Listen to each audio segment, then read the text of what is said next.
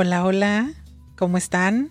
Nos acompañan hoy también en esta tercera emisión de Un día como hoy, semana 3. Semana 3, ya estamos Ya avanzando. estamos, ya estamos avanzando. Tuvimos una pequeña pausa, eh, pero ya estamos de vuelta. Oye, es que ustedes están en los cuernos de la luna con tanta actividad y allá con las superestrellas del país y todo. Qué barbaridad. Fue una pausa laboral, pero este, estamos, estoy contenta de estar de regreso aquí en, en el podcast. Que ya a lo que estoy viendo va a ser como un podcast quincenal. Porque ya estoy previendo que la semana que entra yo no voy a estar. Ya ves, el viajero number one de la cultura, o sea, se junta con las workaholics, entonces créeme que Sí. ya está medio complicado. Sí, pero muy gustoso de estar contigo una vez más y con todos ustedes. Y pues en 15 días pasaron muchas cosas, o sea, premios, actrices ganando, eh, eh, críticos recibiendo eh, pastelazos en la cara, por Sí. decirlo menos. y todo, ¿no? O sea, muy, Sí. muy, mu- muy nutrida de actividades. Y recuerden que estos programas son de actualidad. Si quieren saber quién se murió un día como hoy, bueno, tenemos los programas día con día para que se enteren de las efemérides culturales de cada uno de los días del año. Este programa es de hoy. Estamos a febrero del 2023. Así es. Así que Y pues muchas noticias en estos días, muchas cosas polémicas, cosas de las que todos tenemos una opinión, obviamente, pero que están relacionadas, como saben ustedes, como nos dedicamos en este programa, al mundo del arte.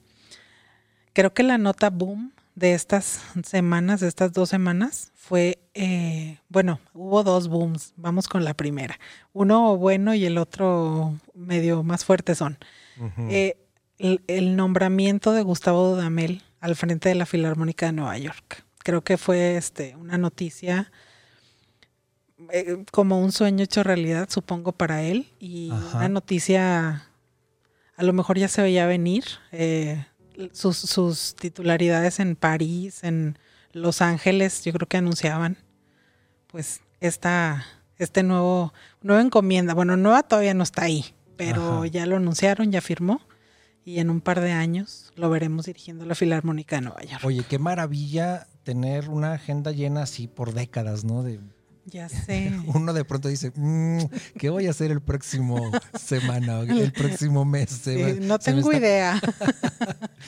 Y estos hombres eh, con contratos larguísimos y a veces hasta dobles, porque Dudamel estaba en o está en la Ópera de París y en Los Ángeles. Sí. ¿no? Nada más ab- acabamos de recordar que dirigió un montón de obras de Rachmaninoff la semana eh, a inicios de mes.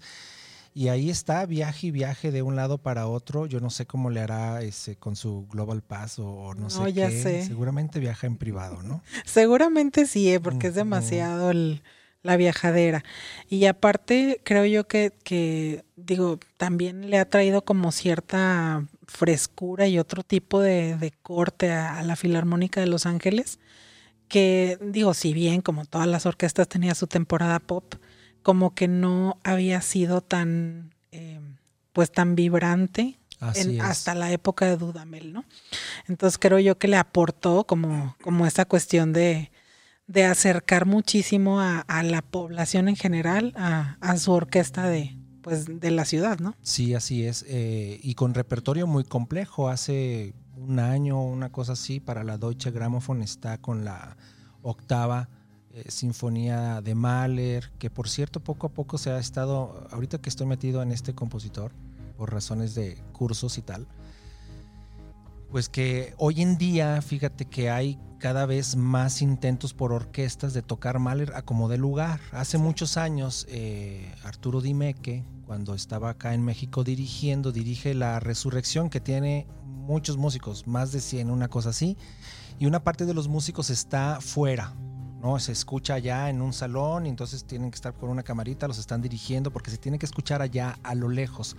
Y en aquella época dime que no tenía tanto presupuesto, o bueno, como suele suceder, no hay tanto presupuesto o las agendas no se pueden, no permiten contratar a más músicos. Y lo que él hizo fue grabarlo. Entonces esa parte que estaba sonando afuera era una grabación, Órale. ¿no? la gente, bueno, nunca se dio cuenta hasta que él lo dijo.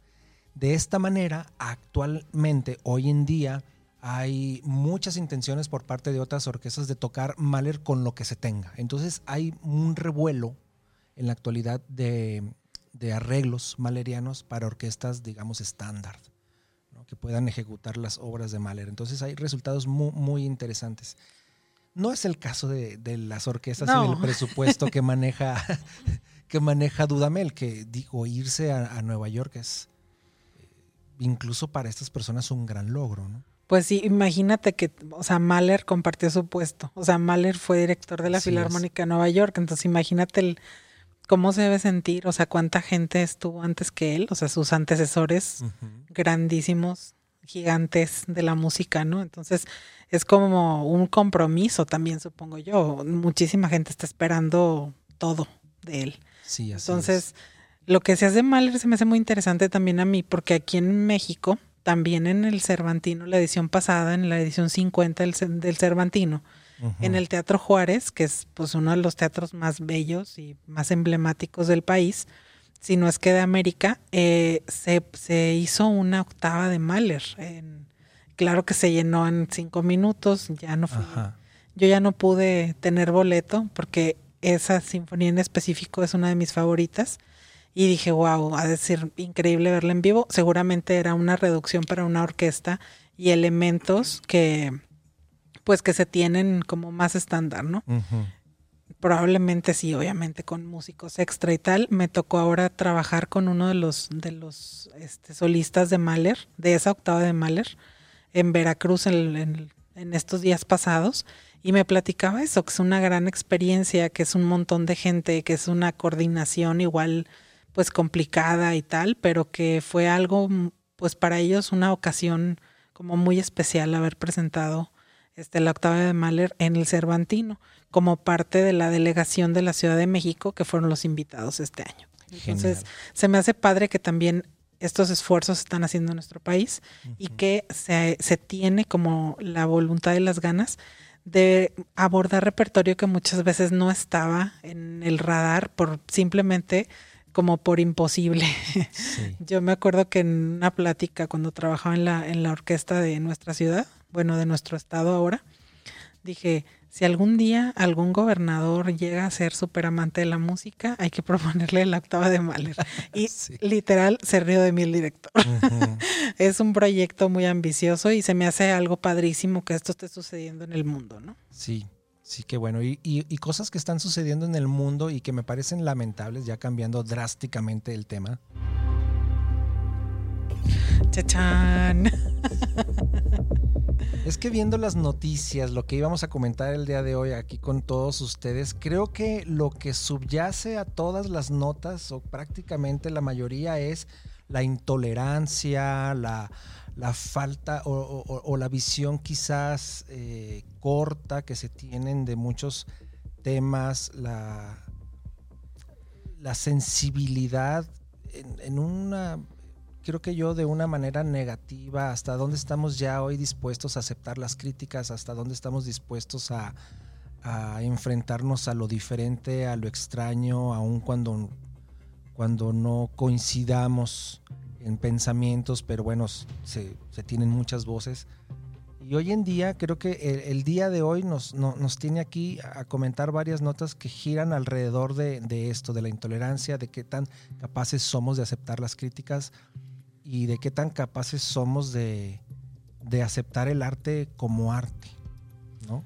Sí, porque el arte, digo, tú, tú nos diste varias como definiciones de diferentes este, autores durante muchos cursos y demás que has dado.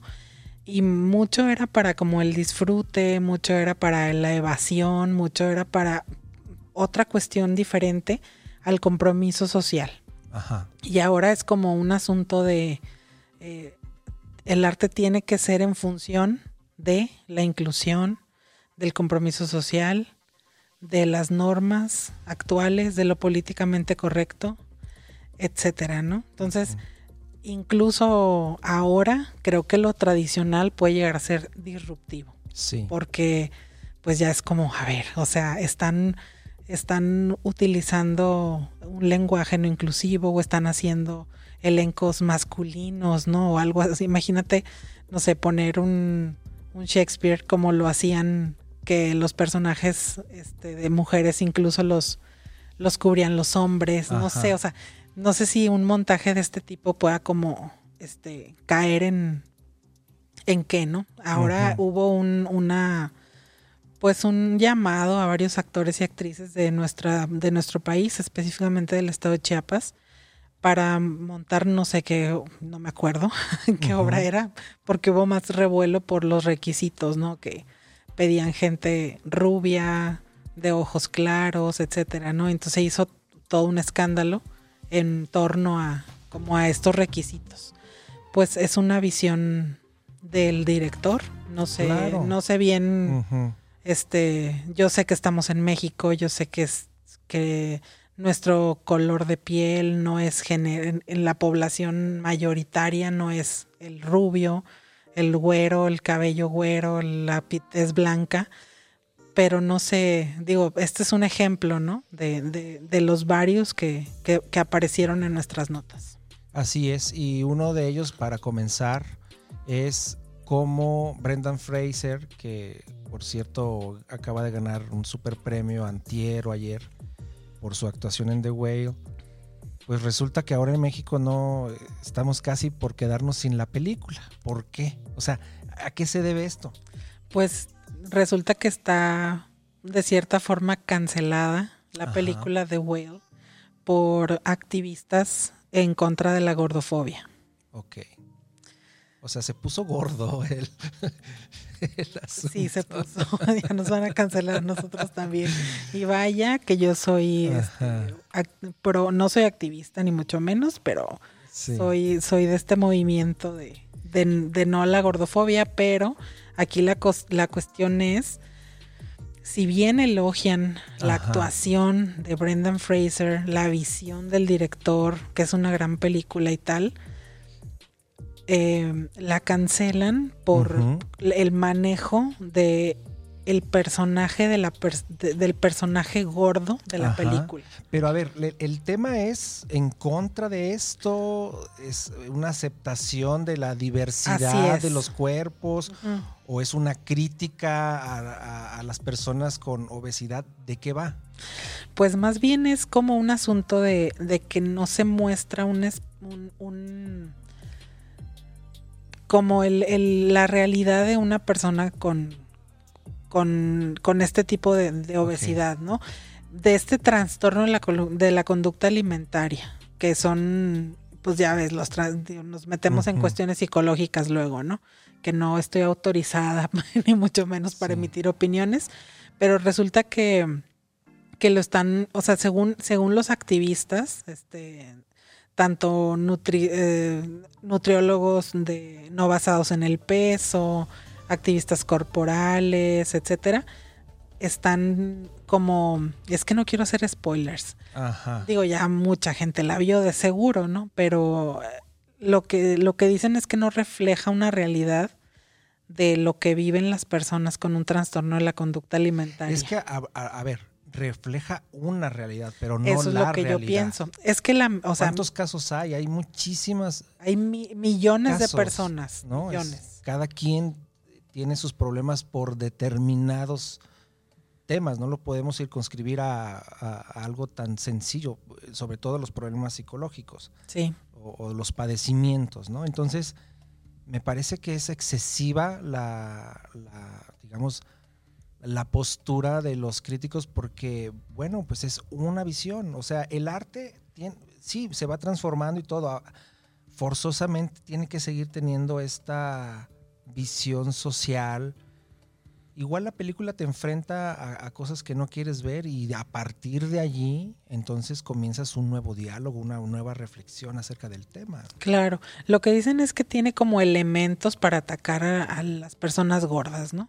Entonces yo digo, bueno, realmente muchas cosas tienen elementos para atacar a los gordos o a los flacos o a los este, no sé, de diferentes etnias, etcétera, ¿no? Creo yo que, que si todo lo tomamos así como, como un asunto de eh, me está atacando a mí directamente porque está, está, como dices tú, reflejando, reflejando una realidad para la persona, tanto para el creador como para el arte que está tratando de transmitir.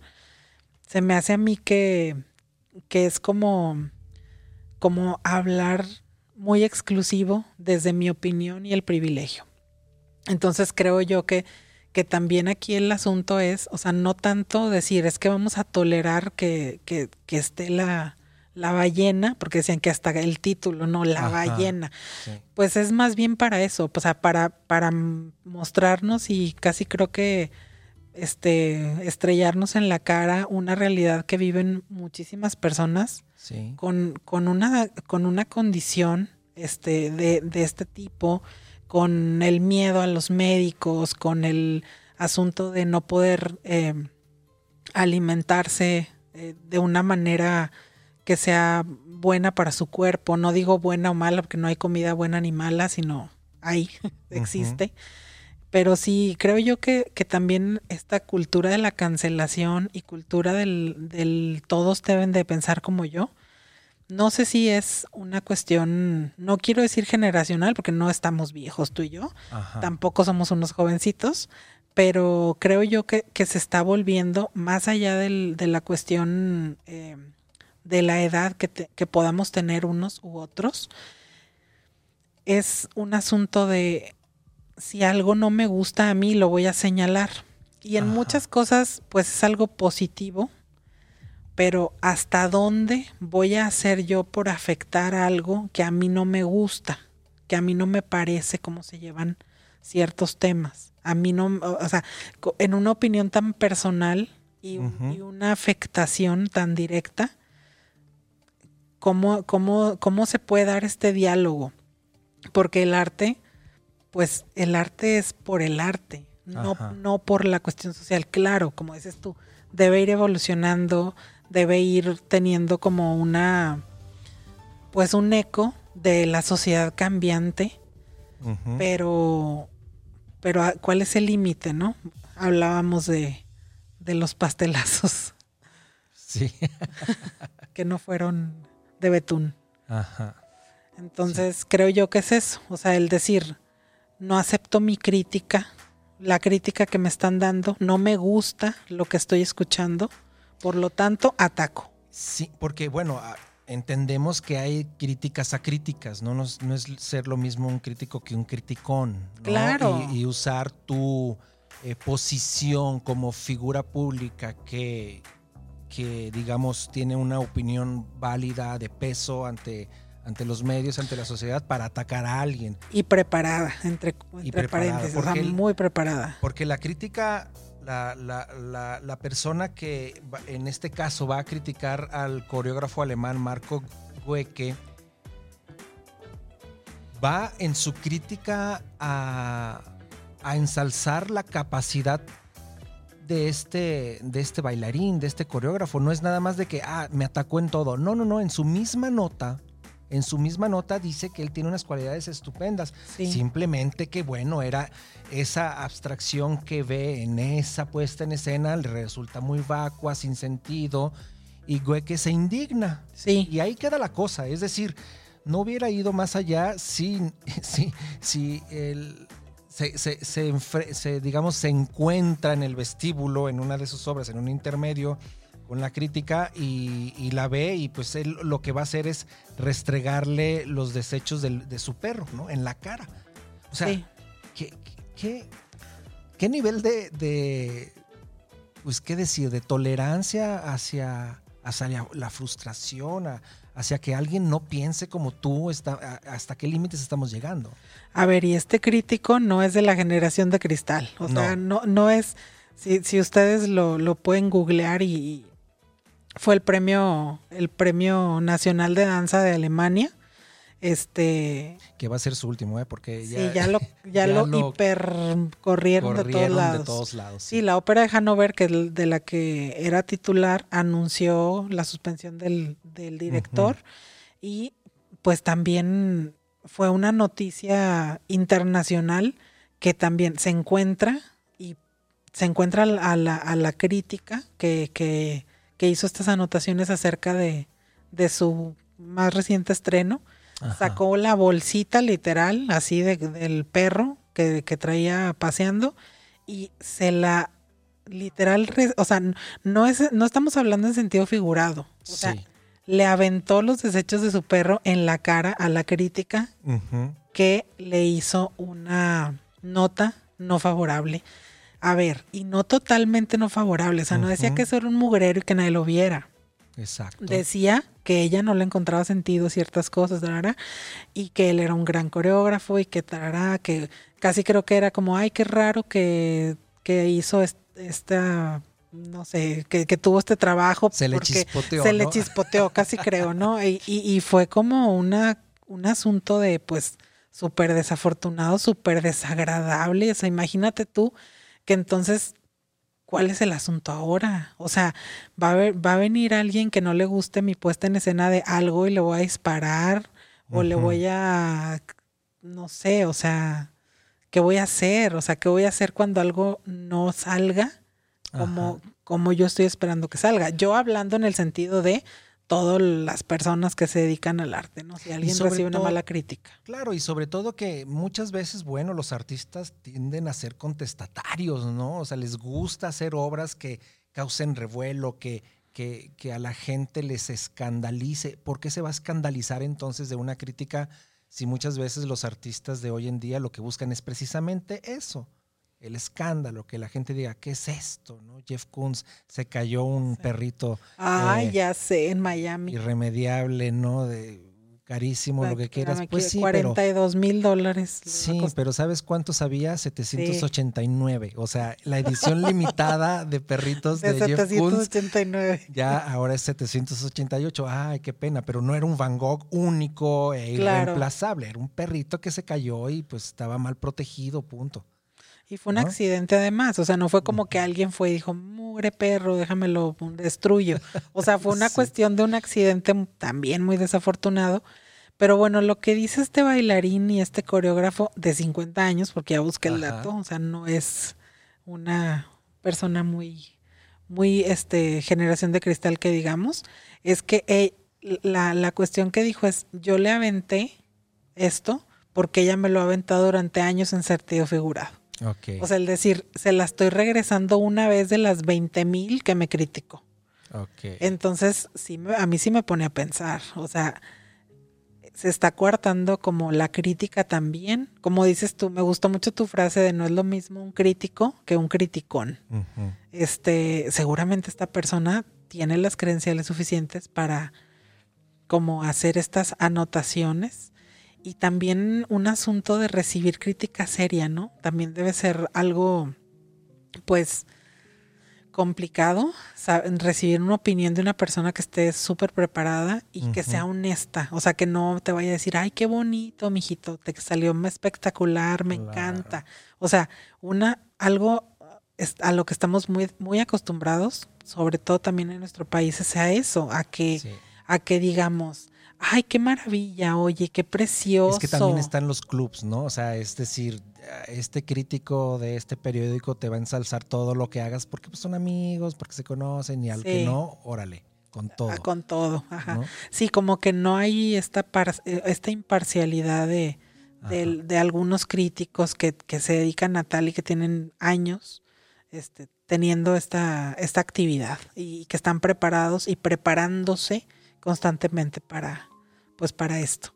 Entonces, pues ahí, ahí que la cultura de la cancelación, porque bueno, él la intentó cancelar así, le salió el tiro por la culata totalmente, porque a él fue al que le dijeron mm, adiós. O sea, no vamos a soportar estas, eh, pues esta, estos arranques, esta, esta, este, o sea, ser tan irrespetuoso con alguien dentro de, de una institución como la ópera de Hanover, ¿no? Sí, así es. Y bueno, en el, mundo se, digamos, se envuelve cada vez más en todos estos discursos políticos de inclusión, de, lo políticamente correcto, que a mí en cierta medida me parece peligroso porque eh, anula la diferencia, la, capacidad de, sentirse incómodo con unos temas y, tener que hablarlos. Sí Eh, y al respecto, en, el idioma inglés, las novelas y los cuentos de Roald Dahl han sido reescritos con la finalidad de quitar cosas que puedan ofender.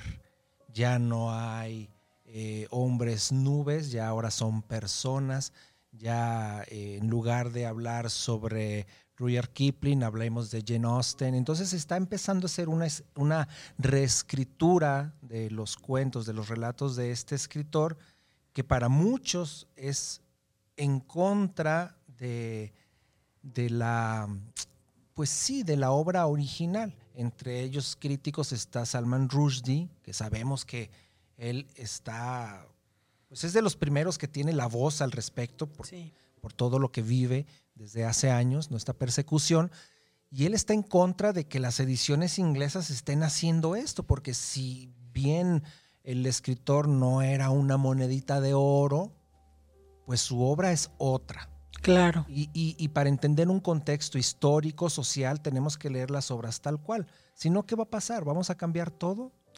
Es que creo yo que, que es muy importante conservar nuestra historia para saber, para saber en qué, ahora sí que en qué la regamos. O sea, lo que, a ver, no está bien claro quedarse con los ideales y las ideas y los discursos del siglo pasado, es más, del, de la década pasada, deja tú. O sea, sí, sí, sí han cambiado muchísimo las cosas, sobre todo los últimos, no sé, 30 años. ha sido algo como del cielo a la tierra. Este, hay muchísimas series que tú y yo hemos visto en, las diferentes plataformas de streaming eh, que ahorita serían totalmente canceladas. O sea, que, que, no habría manera de que, de que las pudieran pasar. Entonces, sí creo que los discursos van cambiando, que tenemos que ir nosotros también adaptándonos al mundo y tal, pero creo que es muy importante conservar la historia, conservar lo que pues lo que se hizo ya, ¿no? Entonces, si hay escritores y escritoras nuevas que quieren tomar un discurso distinto, que quieren incluir X, Y, tema, Z, lo que sea, está perfecto, pero el reescribir, el cambiar, el adaptar, adecuar a los escritores o a las obras en general de tiempos anteriores para que quepan en el discurso actual, creo que no es muy acertado. Pues no, pero ahora entonces regresamos al tema. Todo el arte entonces tiene que tener una intención social, si no, no es válida, pues eh, qué, difícil. yo creo que si por este camino vamos a, tener que cancelar incluso los documentales históricos porque muestran realidades que son ofensivas para nuestra actualidad y entonces se nos va a olvidar lo que pasó. Sí, se nos va a olvidar. Porque aparte si no está ahí, se esfuma. O sea, es, es como un asunto de un recordatorio que hubo un antes, ¿no? Pero creo que es un asunto también, esto sí muy generacional, de querer como barrer y borrar con todo lo anterior. Entonces, para llegar a este punto tuvimos que caminar. Entonces, ver el camino, o sea, pararte y ver lo que has recorrido es valioso es valioso y, creo yo que, también el respetar a los artistas de otros tiempos es importante. Así es, porque si no, ¿qué vamos a hacer? ¿Cómo van a hacer para reescribir la obra de, de Sade? Si, si es si es que se acepta que se vuelvan a publicar, ¿no? No, pues ahí ya no sé. es decir, no, que ya no se publique. Entonces, los libros que tenemos van a subir muchísimo. Van a valer mucho, oye, no, hombre, pues los voy a guardar. Sí, como los manuscritos, ¿no? de las 120 jornadas de, Sodoma. Las, fíjate que el, el, es, es una, nota padre y, de esta semana también, que el manuscrito de los 120 días, que por cierto a mí me dio pesadillas, literal. No, es que es una cosa horrenda. O sea ya al final Sade solamente se dedica a hacer un es como un, un listado así de cosas que te revuelven el estómago y la vida. Y se molestó en tener una narrativa. Dijo, ya, es esto y esto y esto. Estas son las combinaciones. Es, bueno, resulta que, que, ese manuscrito que escribió en 37 días son 157 mil palabras en 20 pies, o sea, más o menos, perdón, 40 pies, más o menos 20 metros de un rollo. Pues, haz de cuenta que si lo ves es como un papel de baño, bye, así. Entonces, e, ese, ese manuscrito se vendió, se vendió en el 2014 en, en 7 millones de euros. Entonces, eh, la, la, nota es que están, están pues sacando un libro este, que se llama La maldición del Marqués de Sade, de Joel Warner, que habla, o sea, que va de este, que de este manuscrito que él, pues que él, elaboró cuando estaba, cuando estaba aislado, cuando estaba en, en, en, la Bastilla, que estaba de prisionero, ¿no? Entonces ese es el, ese es el, libro, el libro que están ahorita promocionando. También, este, son, son, dice, son 40, 40 pies, la historia de 40 pies de depravación. y vaya, y vaya que sí. Me estoy acordando ahorita que nada que tiene que ver con noticias, pero hay un compositor de la época de Gustav Mahler, Hans Roth, alumno de Anton Bruckner, excelentísimo. Hay algunas grabaciones de sus obras eh, em, por la Deutsche Grammophon que se ha empezado a rescatar, pero no vivió mucho. Pasó apenas a, los 21 años lo internan en un psiquiátrico. Wow. Porque bueno, estaba, estaba mal. Para el propio Mahler le parecía más grande como compositor que, y con muchísimo talento. Eh, y sus obras sí realmente son, son, son, muy bellas, pero poco se rescató porque luego, eh, en, estando en el psiquiátrico, pues se usaba el papel para otros menesteres ¿no? fisiológicos y tal. Y pues ya estaba bastante, bastante mal, Hans Roth. Wow. Eh, hablando de, de, los encierros. Pero bueno, Marqués de Sade sí estaba en la Bastille, pero no, no estaba loco ni nada, ¿no? No, estaba prisionero. Estaba solamente, solamente prisioneros. Pues fíjate, Qué interesantes noticias las que nos reúnen en estos 15 días, ¿no? sí. De 15 días. Hay que, hay que hacer, no, hay que hacer un esfuerzo porque de alguna forma lo, lo hagamos más seguido. Sí. Pero digo, está padre también que se junte un poquito, que se nutra el espacio. Aunque de verdad que yo cuando empezamos con el proyecto, digo, ya sé que no, hace mil años, ¿no? Pero cuando empezamos y dije, tendremos eh, como material para estar discutiendo y hablando de puras noticias de arte, pues sí, sin duda. hay, muchísimo. Pues muchas gracias, Flor. Muchas gracias a ti, Joel. Por estar en este programa y a todos ustedes que nos escuchan. Tenemos más programas. Si ustedes quieren buscar, pongan Sala Prisma en donde nos estén escuchando y tenemos muchos programas con muchos episodios que nos pueden estar ahí siguiendo. Esperemos que haya más temporadas de, otros, de los otros programas. Ténganos paciencia, como quiera, hay mucho por escuchar, mucho por reflexionar que tenemos para ustedes.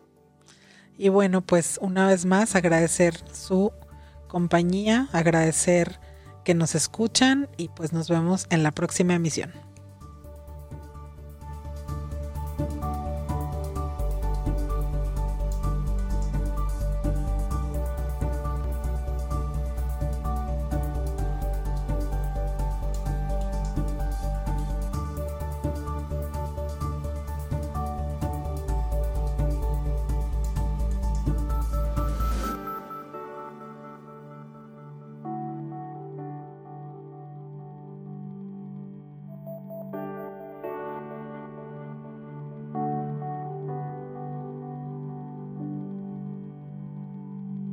Este programa fue llevado a ustedes por Sala Prisma Podcast.